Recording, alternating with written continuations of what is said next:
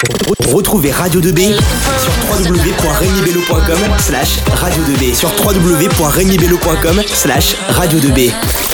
Bonjour à toutes et à tous, bienvenue sur Radio 2B. Nous sommes en direct du lycée Rémi Bello. Nous recevons aujourd'hui, lundi 7 octobre, Charles Fournier, conseiller régional, président du groupe écologiste et vice-président délégué à la transition écologique et citoyenne et à la coopération. Bonjour Monsieur Fournier, merci d'être avec nous. Bonjour. Charles Fournier, c'est un plaisir de vous accueillir sur notre antenne et de lancer officiellement avec vous la saison 4 de Radio 2B, de Radio 2B On Air, dédiée cette année à l'environnement, au développement durable, à l'urgence climatique et à la responsabilité de chaque citoyen au regard de cette problématique. Pouvez-vous nous expliquer en quelques mots en quoi consiste votre mission au sein du Conseil régional? Ah, bonne question. Alors c'est un plaisir partagé hein, d'être euh, d'être ici avec vous et c'est la deuxième fois, je crois que je passe sur sur vos ondes, donc c'est euh, très agréable et c'est une vraie manière aussi de pouvoir se réinterroger sur ce qu'on fait. À chaque fois, les questions qui me sont posées euh, permettent de, de, raconter aussi ce qu'est notre responsabilité. Alors moi, je suis donc effectivement vice-président de la région en charge de la transition écologique et citoyenne et la coopération. Alors en gros, euh, cette délégation euh, porte l'idée que nous sommes dans un moment assez particulier, le réchauffement climatique, dérèglement climatique, tout le monde, tout le monde en parle, et je crois que vous, vous en parlez là, vous allez en parler, c'est dans votre saison, mais on en parle un peu partout et on a beaucoup de mobilisations, de manifestations de jeunes lycéens euh, sur euh, ces questions-là, de jeunes étudiants. Et donc on voit bien qu'on est dans un moment euh, tout à fait particulier. Il y a 15 jours encore, des scientifiques nous disaient si on ne fait rien, on va être sur une trajectoire de 7 degrés. Et 7 degrés, bah, ça pose la question du vivant sur notre, sur notre planète. Donc face à ça, face à cette situation, à la dégradation de la biodiversité, on est dans un moment où il nous faut changer nos façons de vivre, changer nos façons d'être en activité, changer euh, notre, euh, notre rapport à la, nature. Et donc, bah, finalement, en étant vice-président de la région, je porte un peu cette responsabilité, pas tout seul évidemment, parce que c'est une responsabilité transversale. Chaque élu de la région dans ses délégations doit prendre en considération cet enjeu, mais c'est comment on rend compatible nos façons de vivre avec les limites de notre planète. Et ces, ces limites, elles sont connues aujourd'hui. Et donc voilà, c'est vraiment ça le cœur de mon travail. Et c'est une délégation qui articule aussi la question citoyenne parce que nous avons la conviction que ces changements-là ne se feront pas sans les gens, ils se feront avec. Et donc il faut aussi retravailler la question de la démocratie, de la manière dont on, chacun va pouvoir s'approprier ces enjeux, les comprendre, et puis essayer d'agir à son échelle, même si euh, l'échelle individuelle ne suffit pas, il y a une échelle collective qui est évidemment beaucoup plus déterminante. Euh, monsieur le vice-président, votre parcours universitaire est marqué par l'obtention d'un DUT carrière sociale.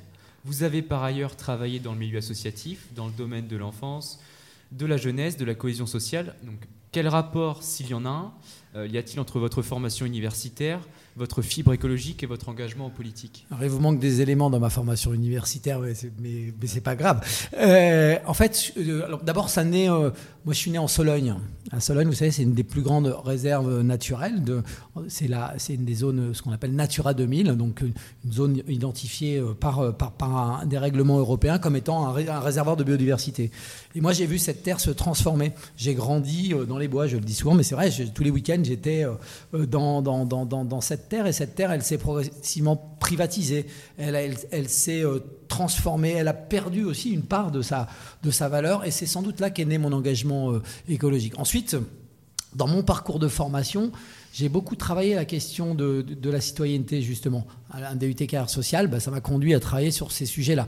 Ensuite, j'ai eu un master d'ingénierie de la formation pour adultes. Je me suis souvent aussi interrogé sur comment on accompagne les changements, comment on permet des transformations. Mais c'est un peu le croisement de ces deux, ces deux histoires-là, à la fois une, histoire personnelle dans, euh, dans, une terre marquée euh, par la biodiversité et les enjeux écologiques, et puis un parcours de formation qui est plutôt comment on accompagne, un parcours d'éducation populaire, finalement comment on fait aussi de ces changements-là une opportunité pour regarder le monde différemment et pour se dire que demain, ça ne sera pas moins bien, ça sera pas, on n'aura pas moins, on aura, ça sera différent, et je crois qu'il y a des bénéfices aussi à trouver dans tous les changements qu'il faut opérer. Dans le rapport d'activité et de développement durable de notre région de 2018, vous avez déclaré vouloir réinventer la proximité. Qu'est-ce que cela veut dire? Euh, Réinventer la proximité, est-ce que cela passe notamment par les COP régionales et lycéennes?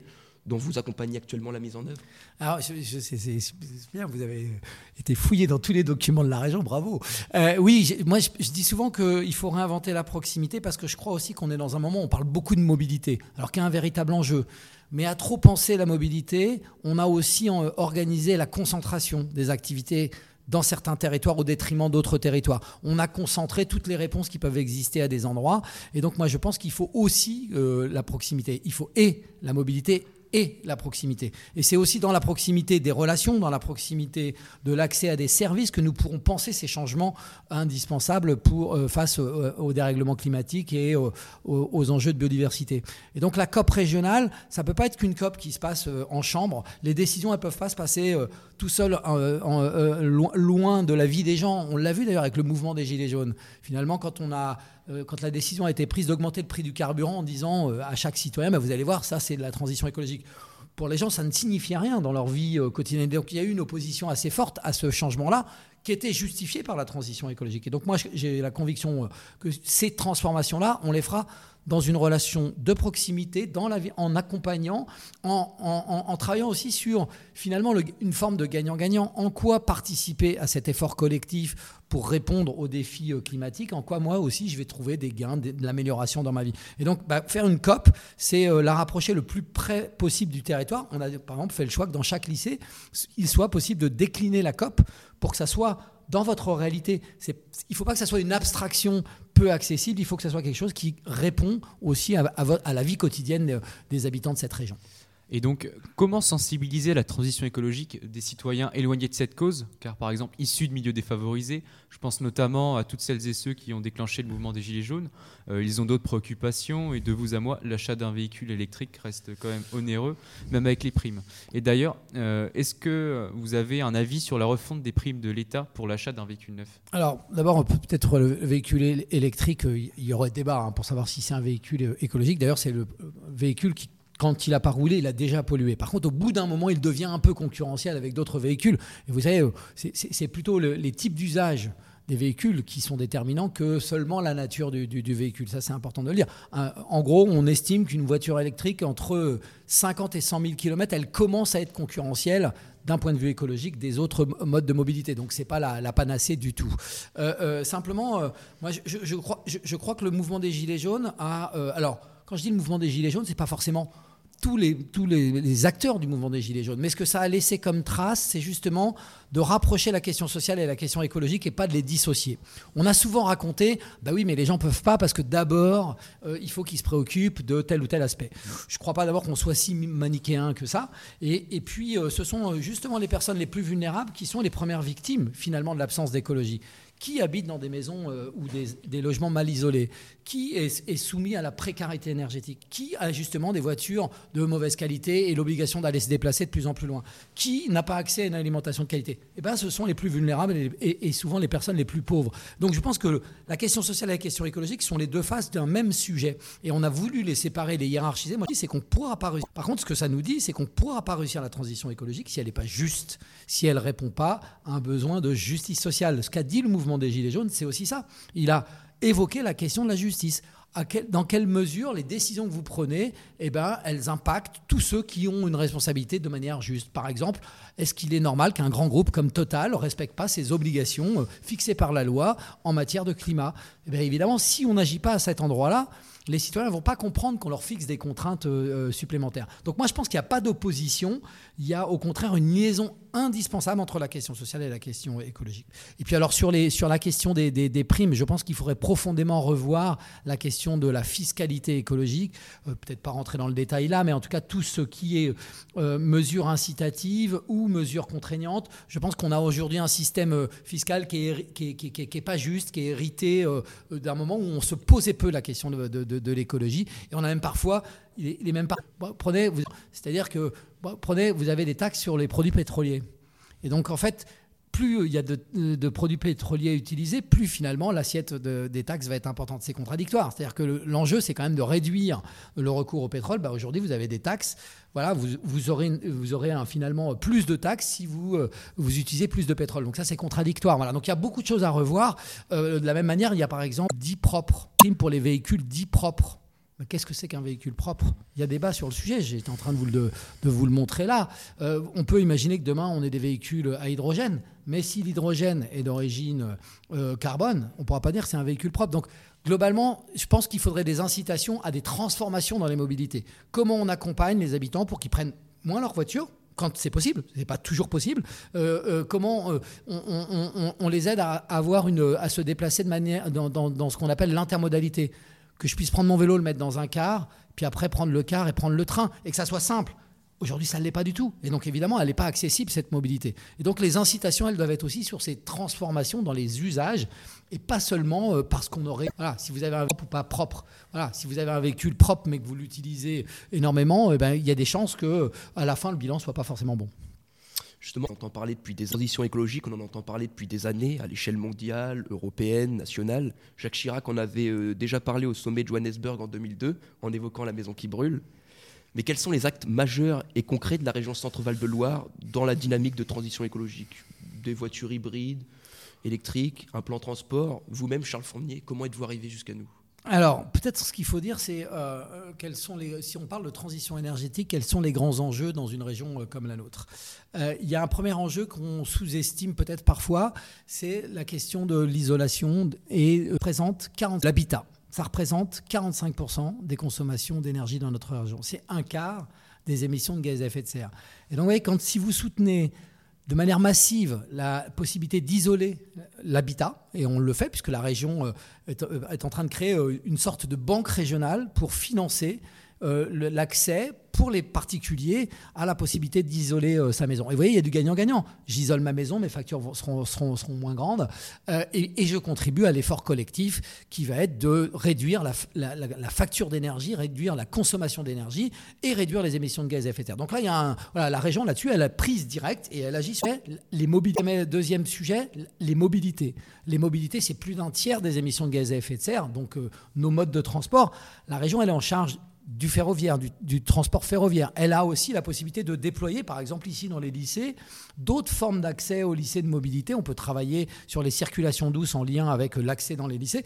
Et donc ben là, on a des leviers aussi pour faire en sorte que on privilégie les transports en commun ou les alternatives à la voiture individuelle. Ce qui ne veut pas dire euh, supprimer la voiture, mais ça veut dire moins de voitures solo, où je me déplace tout seul dans ma voiture, essayer d'organiser mieux des mobilités collectives dans les territoires. Voilà, tout ne sera pas, il n'y aura pas des trains partout, la voiture ne disparaîtra pas, mais on est vraiment dans un moment où il faut transférer des parts modales, on dit, c'est-à-dire qu'il faut qu'il y ait moins de gens en voiture pour plus de personnes en train, et ça, ça aura un impact direct euh, sur l'environnement. Et puis troisième élément, euh, je pourrais vous en donner d'autres, mais trois euh, privilégiés qui me relient d'ailleurs à mon collègue Harold, Harold Duvart, vice-président en charge de l'économie, c'est les transformations de l'économie. C'est comment on incite nos activités économiques à être compatibles avec, les, pardon, avec ces limites planétaires. Et un exemple, ce qu'on appelle l'économie circulaire. L'économie circulaire, c'est une économie où on essaye de moins extraire de matière, où on essaye de transformer les process de, fabrication et de consommation pour avoir à la fin moins de déchets. C'est l'idée qu'à la fin, finalement, on n'est pas dans une économie dite linéaire, c'est-à-dire ah, préalablement, on, extrait de la matière première, on fabrique, et puis on a plein de déchets, et on ne se préoccupait pas tellement de tout ça. Aujourd'hui, on essaye de se dire, mais comment à la fin, on a quelque chose qui fonctionne de manière vertueuse, où euh, l'énergie euh, qui, est, dépensée est moins, conséquente, où la matière première qu'on a extrait bah, va nous permettre d'avoir des objets qui vont durer plus longtemps, ou qu'on va les déchets des uns vont devenir une matière première pour les autres. Vous voyez, c'est, c'est un concept d'économie qui se préoccupe des limites et dans lesquelles nous nous trouvons. Alors, je vous donne un exemple très concret. On a lancé une expérimentation dans sept territoires de la région pour ce qu'on appelle l'écologie industrielle. C'est-à-dire que dans des zones d'activité, on fait travailler des entreprises ensemble pour qu'elles trouvent des solutions, justement, pour comment on produit ensemble notre énergie, comment euh, bah, euh, on pourrait mutualiser euh, nos moyens, nos véhicules, plutôt qu'avoir chacun une flotte de véhicules, est-ce qu'on peut pas en avoir une commune? Nos déchets, tiens, bah, moi mes déchets c'est ça, est-ce que ça peut pas être utile dans ton activité? Et ça, on a identifié 1800 synergies entre des entreprises autour de cet enjeu-là. Et ben, maintenant, c'est le moment de rendre ça très concret. Voilà un exemple aussi sur lequel la région peut Euh, directement. euh, Pensez-vous qu'un retour aux pratiques de consigne en France, notamment pour le plastique, serait une bonne initiative euh, quand on sait que la France exporte une grande partie de ses déchets qui vont polluer d'autres régions du globe Euh, Comment se positionne la région à cette question qui anime actuellement Pensez-vous des discussions qui animent actuellement les, les différents acteurs qui interviennent autour du, du projet de loi anti-gaspillage? Oui, alors euh, peut-être juste avant, euh, et, euh, redire aussi que sur les transformations, on a un enjeu très fort. La, région s'occupe aussi d'agriculture, et donc on accompagne les. C'est aussi en lien avec l'agriculture, et ça c'est aussi en lien avec mon collègue Harold Duvart. Euh, avoir un, un modèle agricole qui va vers l'agroécologie, c'est aussi une façon d'agir sur ces sujets. Donc vous voyez, on a quand même des leviers assez importants. Le GIEC, le dernier rapport du GIEC dit que 50 à 70% des solutions face au sujet, ou en tout cas des leviers d'action, sont dans les territoires. Donc les territoires ne pourront pas tout tout seuls, mais les territoires sont l'endroit où ça s'incarne concrètement et où on a des solutions. Alors pour en revenir au plastique, juste, il faut quand même redire que le plastique, c'est des produits pétroliers pour l'essentiel de la fabrication du plastique, on est sur des produits pétroliers. On est dans un moment où il n'y a plus de, il y a, plus de, de, de, possibilité de continuer à avoir une économie qui fonctionne sur les produits euh, pétroliers. Donc il faut sortir de cette dépendance. Et aujourd'hui, quand on parle, d'ailleurs, c'est assez drôle, quand on parle d'énergie, souvent on nous parle essentiellement de nucléaire. Le nucléaire, à l'échelle du, monde, c'est 4% de la production d'énergie. C'est rien, c'est un problème extrêmement français. Par contre, on, on parle presque plus du pétrole. Le pétrole, c'est l'essentiel de ce que nous utilisons aujourd'hui, que nous consommons. Et les plastiques en sont un bon exemple. Donc on voit là qu'on est devant un sujet majeur donc moi je crois déterminant de travailler sur ce qu'on appelle aussi l'éco-conception. Comment dès la fabrication, eh ben, on fait pas ça. Alors je montre pas, euh, les auditeurs voient pas, on est à la radio, mais une bouteille, une bouteille en plastique. Euh, comment on essaye d'imaginer d'autres solutions alternatives à, ces emballages-là? Donc là, là-dessus, il y a un, enjeu extrêmement important. Et puis euh, deuxième élément, c'est aussi une, si pour la part où on n'arrive pas à supprimer la fabrication de ces produits-là, c'est comment on les pense. On pense des, des produits recyclables auxquels on va donner une autre vie sous une autre forme. Et là, franchement, on a beaucoup, euh, beaucoup à faire. Enfin, euh, question du gaspillage. Euh, si on prend le gaspillage alimentaire, c'est un sujet énorme. C'est un sujet incroyable. On est dans une situation très paradoxale, et le rapport du GIEC sur l'agriculture le dit, où on a une part de la population qui est obèse, une part de la population qui est, euh, qui, est sous-alimentée et on a un volume de gaspillage alimentaire incroyable. Ça, c'est des paradoxes du monde dans lequel nous sommes aujourd'hui. C'est complètement fou. Donc, euh, euh, la région s'est mis une ambition extrêmement forte. On a prévu, dans notre plan de gestion des déchets, de réduire de 80% le gaspillage alimentaire. Et là, ici, dans les lycées, vous avez, euh, et la COP dans les lycées, c'est une vraie opportunité pour travailler avec vous sur cette question-là. Parce que c'est, euh, je, crois que c'est assez insupportable de se dire qu'on produit des produits alimentaires et que tout ça, finalement, euh, disparaît voilà, et dans, nos poubelles et rejeté, va dans, nos poubelles. 34% de nos poubelles, c'est les biodéchets. Donc c'est ce qui est en gros les déchets alimentaires principalement. C'est complètement fou. Vous enlevez ça de nos poubelles, vous voyez déjà les tailles des poubelles, la, taille des déchets. Et bien souvent, qu'est-ce qui se passe Ces déchets-là, euh, il serait utile de les ramener à la terre, sous forme de compost, sous forme de... Mais qu'est-ce qui se passe? Bien souvent, ces déchets-là, ils vont aussi dans des incinérateurs, on les brûle. C'est pas, pas pensable, ça. C'est pas possible dans un, monde que nous nous souhaitons euh, euh, durable et compatible avec, avec les limites que j'évoquais en début d'émission. Justement, je, voulais parler de la loi issue des États généraux de l'alimentation qui prévoit au moins un repas sans viande dans les cantines scolaires. Comment cette mesure est-elle mise en œuvre dans notre région et quel en est l'intérêt justement?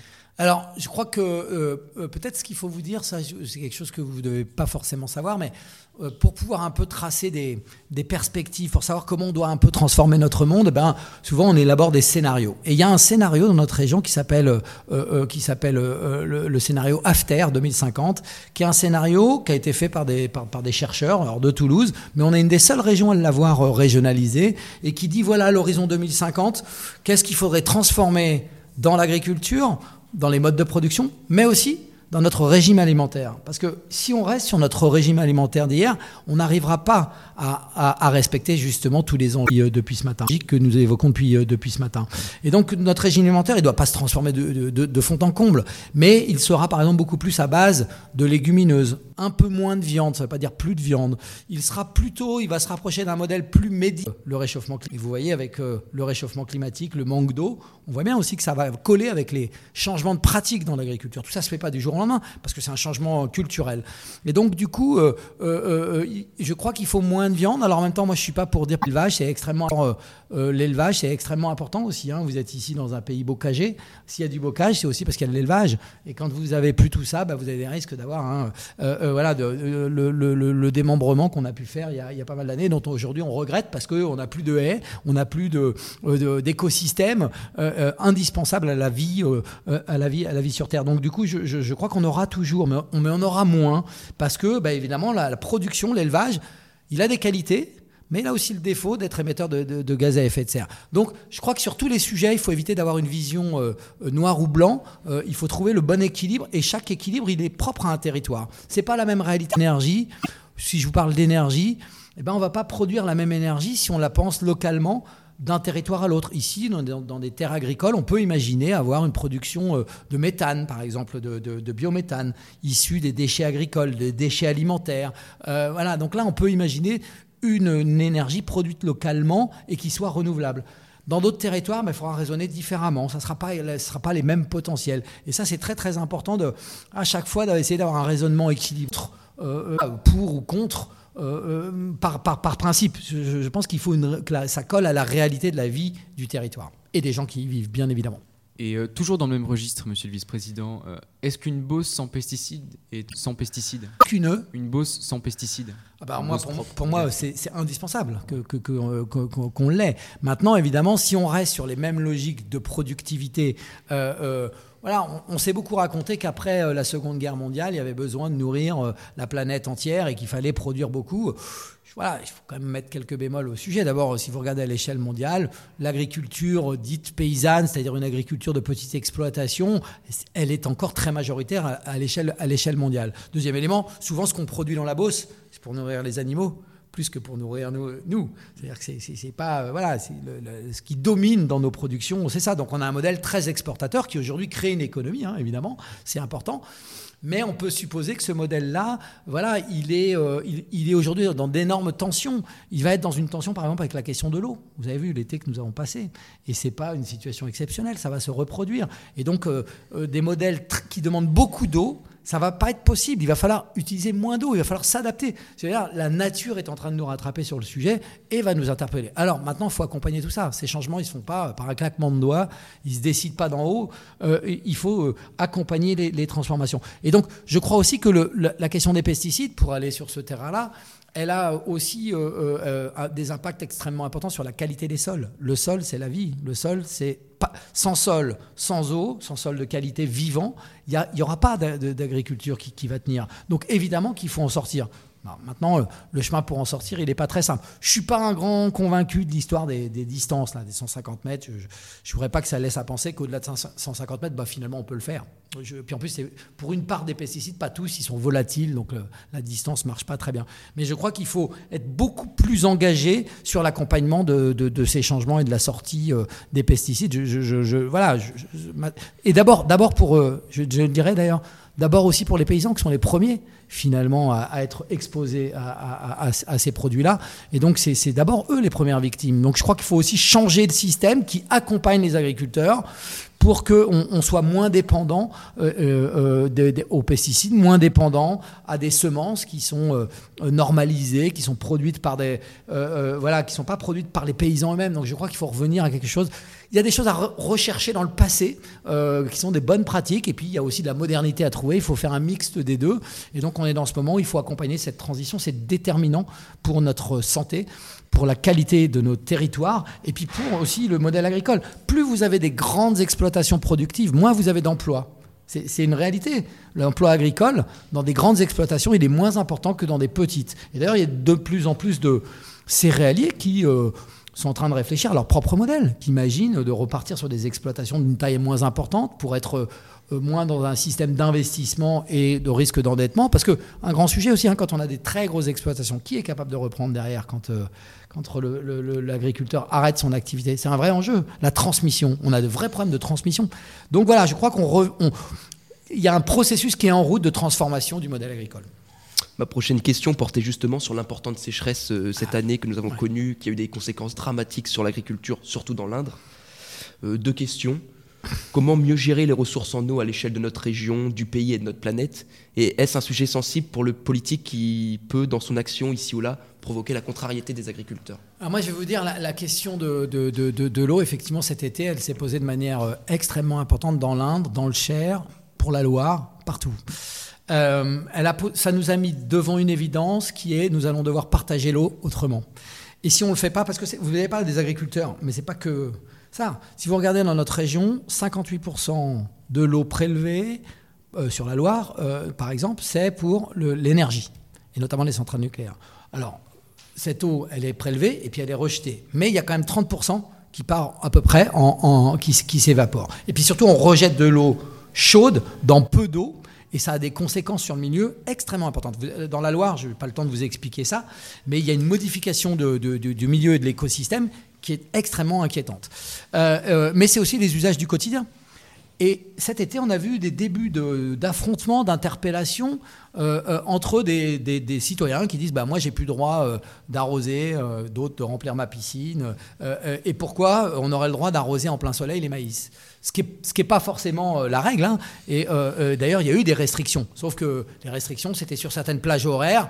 Mais, les citoyens, voyant de des champs de maïs arrosés en plein soleil, euh, se sont dit mais c'est pas normal. Voilà. Et donc juste si je vous raconte ça, c'est juste pour dire que on sent bien qu'il y a des risques d'opposition sur ces questions-là. On l'a vu à l'autre bout euh, du monde, en Inde.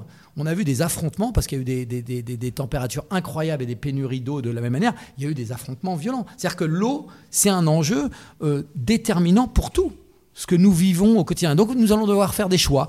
Alors encore une fois, je ne crois pas que ça va se jouer du jour au lendemain, mais on est quand même dans un moment où il faut se reposer cette question, c'est quoi les usages prioritaires? Comment on les organise? Quelle, quelle part finalement de ce bien commun, enfin de ce commun naturel, quelle part euh, euh, euh, est réservée? Et, et, faire société, c'est ça. C'est prendre des décisions pour être capable d'avoir une vie collective, équilibrée et juste. Si on ne fait pas ce travail-là, moi je crains qu'on aille vers des, tensions extrêmement fortes parce que c'est c'est pas la première année, c'est trois années de suite avec euh, euh, pénurie, euh, pénurie d'eau. Et là, je vous donne juste la mesure. Dans l'Indre, en un week-end, la rivière de l'Indre a baissé de 60 cm et on parle de la disparition de la nappe phréatique qui est sous l'Indre. Je, veux dire, on a vu, du jamais vu, des arbres morts sur pied. C'est du jamais vu. Enfin, en tout cas, à l'échelle de, mon existence, c'est du jamais vu. Donc on a quand même là une situation qui est extrêmement euh, préoccupante. Il faut mettre tout le monde autour de la table. Et là, on a besoin d'un grand moment de démocratie aussi autour de l'eau. Je ne dis pas que ça va être facile, mais il faut le faire. Si on ne le fait pas, moi je, crains que ça se, joue dans des tensions très très fortes et avec des oppositions très fortes. Et euh, donc par ailleurs, cette problématique de l'urgence climatique permet aujourd'hui aux écologistes de redevenir visibles dans le, paysage politique, comme en témoignent les résultats obtenus aux dernières élections européennes. Euh, est-ce de bon augure pour les municipales à venir, monsieur le vice-président? Alors, moi, je, vais faire une blague. Je ne sais pas si c'est les écologistes qui deviennent visibles ou les autres qui sont moins visibles. Il faudrait, creuser un peu la réalité des scores euh, des uns et des autres. Moi, ce que je crois, c'est que euh, les. en tout cas, je, pense que c'est le, climat et la question écolo qui a eu un vote plus favorable que d'ordinaire. Je ne crois pas que ça soit le parti des écologistes. Je n'ai pas cette prétention de le penser. Par contre, euh, simplement, des gens se sont dit, mais sur cette question, elle est tellement prégnante, et on l'a vu dans l'histoire à chaque fois d'ailleurs qu'il y a eu des, tensions sur ces sujets-là, eh bien, le score euh, a été plus marqué. Je me rappelle euh, au moment où il y avait eu AZF à Toulouse, c'était aussi des élections municipales, il y avait eu. Parce que ceux qui paraissent crédibles sur cette question sont, les écologistes. Donc sur les municipales, je ne le projette pas forcément en termes de, de partis politiques. Je dis juste que la situation est tellement grave tellement grave d'un point de vue euh, de l'enjeu écologique que euh, c'est quelle réponse va être apportée? Peu importe qui les apporte, c'est pas tellement ce qui m'est important, mais est-ce qu'on va être à la hauteur du défi? Et je pense qu'on ne peut pas faire comme d'habitude. Donc il n'y a rien qu'on puisse faire comme d'habitude. On ne pourra pas gouverner comme d'habitude, parce que sinon on prendra des décisions sans impliquer suffisamment les gens et ça marchera pas. On ne pourra pas penser que nos, petites affaires sont, euh, sont, déterminantes par rapport aux sujets qui sont devant nous. Et je, voilà, moi, c'est juste ça, peut-être les municipales, c'est l'occasion de dire, à l'échelon local, on peut se mobiliser sur ces questions-là. Alors il faut le faire et il faut vraiment être prendre la mesure. C'est-à-dire que ça ne sera pas une petite touche de, de, de, verre à un endroit ou à un autre. C'est comment on, a des territoires qui sont capables de résister à ce qui est en train de se passer. Et, et, et, et comment on démontre que ces changements-là, bah, c'est aussi du bénéfice possible dans nos vies de tous les jours, dans notre façon de vivre ensemble. Donc c'est ça qui doit, se passer pendant les élections municipales. Et après, moi, savoir qui le porte, c'est pas ça qui va être déterminant pour moi. C'est qui va être au cœur un peu de ces enjeux-là et comment on va réussir à euh, donner confiance aussi à nos concitoyens autour de ça. Parce que je, voilà, je pense que c'est ça qui est très important. Il faut qu'on arrive à réconcilier aussi l'action politique et qu'elle démontre qu'elle est efficace devant des enjeux comme cela. Et cet enjeu, c'est l'enjeu des enjeux. On est, on est dans un moment euh, où on nous parle de trajectoires qui font que le vivant est en cause. Et quand on dit ça, on peut pas. Euh, voilà, ça, suppose des changements très importants. C'est pour ça qu'on a fait la COP régionale. C'est pour dire, à l'échelle de la région, on se dit, mais qu'est-ce qu'on pouvait entreprendre pour répondre à ce défi-là? Si on fait chacun. Ce qui est fou, c'est que chacun va, raconte en ce moment qu'il fait plein de choses bien. Et c'est vrai. Il y a beaucoup de, collectivités qui font des, bâtiments exemplaires. Euh, il y a plein de gens qui ont l'impression de faire. Mais quand on fait la somme, ça ne fait pas le résultat. Ça prouve qu'il faut qu'on décloisonne et qu'on s'organise autrement. Et la COP, c'est ça son esprit, c'est dire la somme de ce que chacun fait va pas suffire. Comment on travaille ensemble pour dépasser et pour répondre à tous ces défis. Euh, voilà, on en a pas, on en a mis quelques-uns sur la table. Il y en aurait d'autres qu'on pourrait, euh, qu'on pourrait exposer aujourd'hui. Moi, je voudrais revenir sur le. En marge du sommet pour le climat, Greta Thunberg a porté plainte euh, avec 15 autres mineurs contre la France, l'Allemagne, l'Argentine, le Brésil et la Turquie devant le comité des droits de l'enfant des Nations Unies. Euh, elle dénonce le manque d'engagement des gouvernements face à la crise climatique. Je voudrais savoir qu'est-ce que vous pensez de cette action? Alors, euh, d'abord, elle a, attaqué les pays qu'elle pouvait attaquer d'un point de vue euh, juridique. Hein. C'est pour ça que la France, notamment, est dans, la liste des pays. mais peut-être elle l'aurait fait. Je ne suis pas Greta, donc je ne sais pas. Je crois qu'en tout cas, tous les, actes dire, de, de d'exigence posée à l'égard des responsables politiques, mais aussi des grands responsables économiques, parce qu'il ne faudrait pas euh, oublier ça. Hein. J'ai évoqué Total tout à l'heure, je pourrais en évoquer d'autres. Et euh, d'ailleurs, euh, je crois qu'il y a des démarches aussi hein, à engager. la marche du siècle, par exemple, a engagé une plainte contre contre Total ou contre d'autres groupes, parce que chacun doit prendre sa part dans la situation dans laquelle on est. Et on sait qu'il y a quelques grandes entreprises qui sont les principales émetteurs de gaz à effet de serre dans la situation dans laquelle on est aujourd'hui. Hein, peut-être souvent ce qui est besoin utile de rappeler, c'est que les gaz à effet de serre, dans l'atmosphère, il y a ceux qu'on aimait depuis longtemps. Hein. Ce n'est pas que ceux qu'on aimait en ce moment. voilà, le problème est là, c'est la concentration historique aussi de, ces émissions de gaz à effet de serre. Donc moi, je suis, euh, euh, favorable à ce, que, des mobilisations citoyennes, sous toutes leurs formes, bah, posent la question et mettent la pression sur la décision. Je, vais, vous dire quelque chose qui ne euh, fait pas unanimité, mais que je pense profondément. On a souvent dit, il ne faut pas faire peur. Il ne faut pas être anxiogène. Bah, on a tellement dit ça qu'on ne l'a pas été et que du coup, on n'a pas fait ce qu'il fallait. Alors, bien sûr, il ne faut pas faire peur au point de sidérer tout le monde et qu'on soit plus capable de rien faire, mais le fait qu'on soit dans un moment où on ressent ça un peu en nous, un peu dans nos tripes, et qu'on se dise, oui, la situation, elle mérite qu'on trouve des solutions, et eh ben ça, c'est aussi moteur pour l'action. Et depuis 2-3 ans, on sent quand même qu'il y a ça qui est en train de se passer, et que les interpellations de Greta Thunberg, mais d'autres, eh ben, elle pousse quand même euh, euh, euh, voilà, à chercher des solutions et être un peu à la hauteur. Et tant mieux. Et tous ceux qui vont se saisir de ce moment sans se dire, là là, ça remet en cause tout ce que j'ai fait. La question est de se dire, oui, on fait un pas de côté, et pour faire un pas en avant. Voilà. Et je pense que ça, on est dans ce moment où il y a besoin de faire ça, et c'est ça aussi qui rassurera nos concitoyens. Et donc, suite à l'engagement de, Greta Thunberg, de nombreux jeunes Européens, dont des Français, ont décidé de se mobiliser, de manifester les vendredis. Vous-même, dans votre action au sein du Conseil régional, vous mettez les jeunes en avant et les poussez à agir pour la planète. L'engagement de ces jeunes peut-il être réellement efficace sans un changement profond de nos modes de vie, changement porté par des décisions politiques euh, fortes et courageuses? Évidemment. Moi, ce que, ce que, ce que je veux dire, c'est qu'il y a une alliance entre ce que font euh, les jeunes en ce moment qui se mobilisent, qui interpellent, et puis euh, la, nécessité des, des, institutions de prendre des décisions. Mais c'est d'autant plus facile de prendre des, décisions qu'il y a cette pression et cette exigence collective. C'est ça qui aussi change la donne. Si on a le sentiment que tout le monde... Finalement, évidemment que la décision, elle sera, elle sera moins, moins, moins pertinente. Là, c'est les deux qui se rencontrent. En même temps, j'ai envie de dire aussi aux jeunes, et je le dis d'ailleurs souvent, moi je ne crois pas que vous soyez responsable de la construction du monde de demain. Je pense que vous allez le vivre, le monde de demain, et qu'on est, nous sommes collectivement responsables de le transformer avec vous. Et donc vous pouvez être non seulement force d'expression, mais aussi force concrète pour agir. la COP dans un lycée, c'est une vraie opportunité pour faire des choses concrètes, pour répondre à ce défi-là, et puis pour apprendre.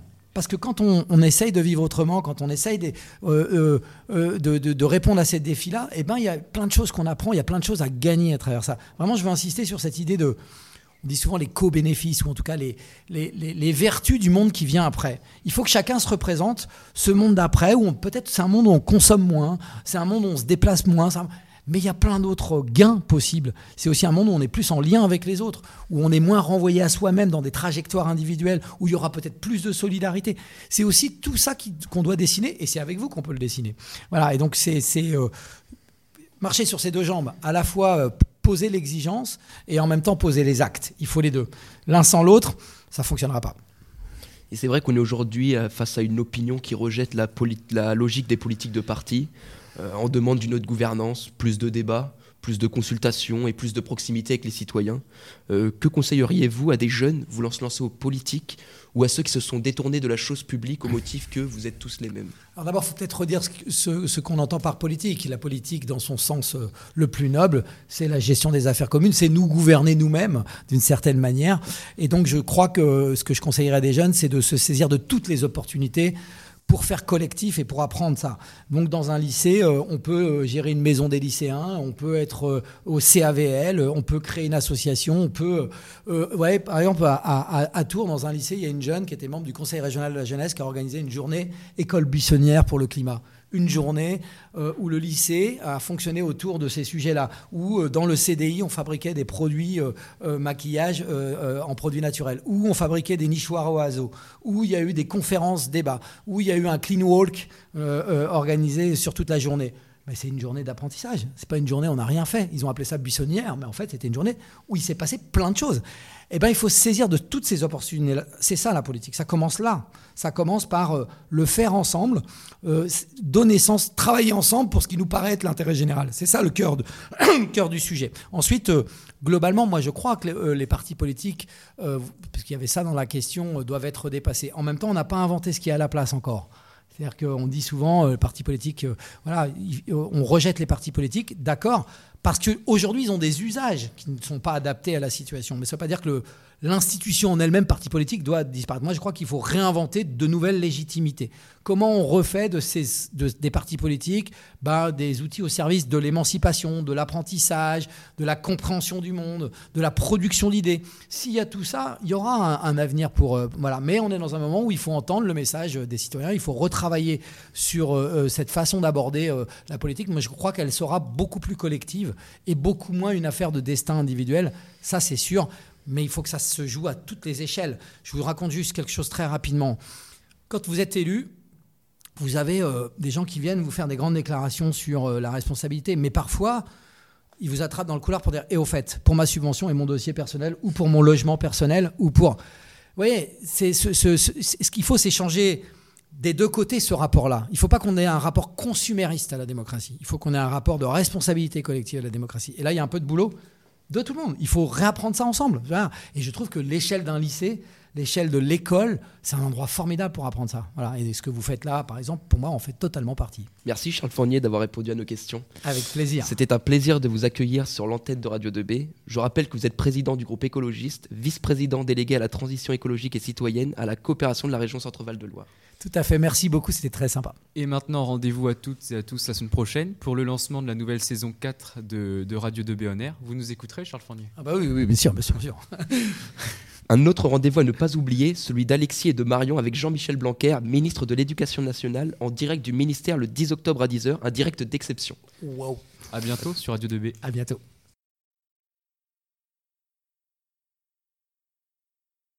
Radio 2B à retrouver dès maintenant sur notre site www.remibello.com slash radio 2B.